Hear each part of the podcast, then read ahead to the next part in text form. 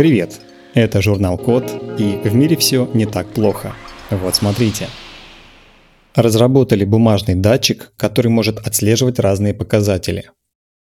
Изготовление электроники – это дорогой и сложный процесс, который требует специального оборудования и очень стерильных условий. Это затрудняет массовое производство различных одноразовых датчиков, потому что их не везде выгодно использовать. К тому же такие устройства делают на подложках из пластика, материала, который не разлагается в природе сам по себе.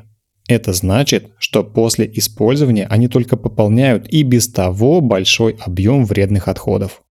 Ученые из Хейбейского технологического университета в Китае и Университета штата Пенсильвания в США сделали недорогой датчик из бумаги, на который нужно просто карандашом обвести контур – это продолжение того самого исследования бумажного датчика влажности, на который нанесли гидрофобное покрытие.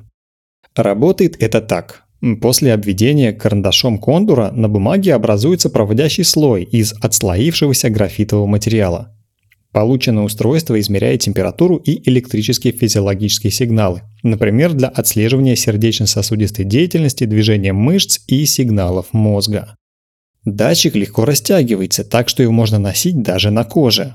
А еще за счет проводящего слоя датчик может при необходимости посылать на кожу электрический ток. В итоге получился доступный и универсальный датчик, который можно использовать массово на уровне общественного здравоохранения, а не только в индивидуальных медицинских целях.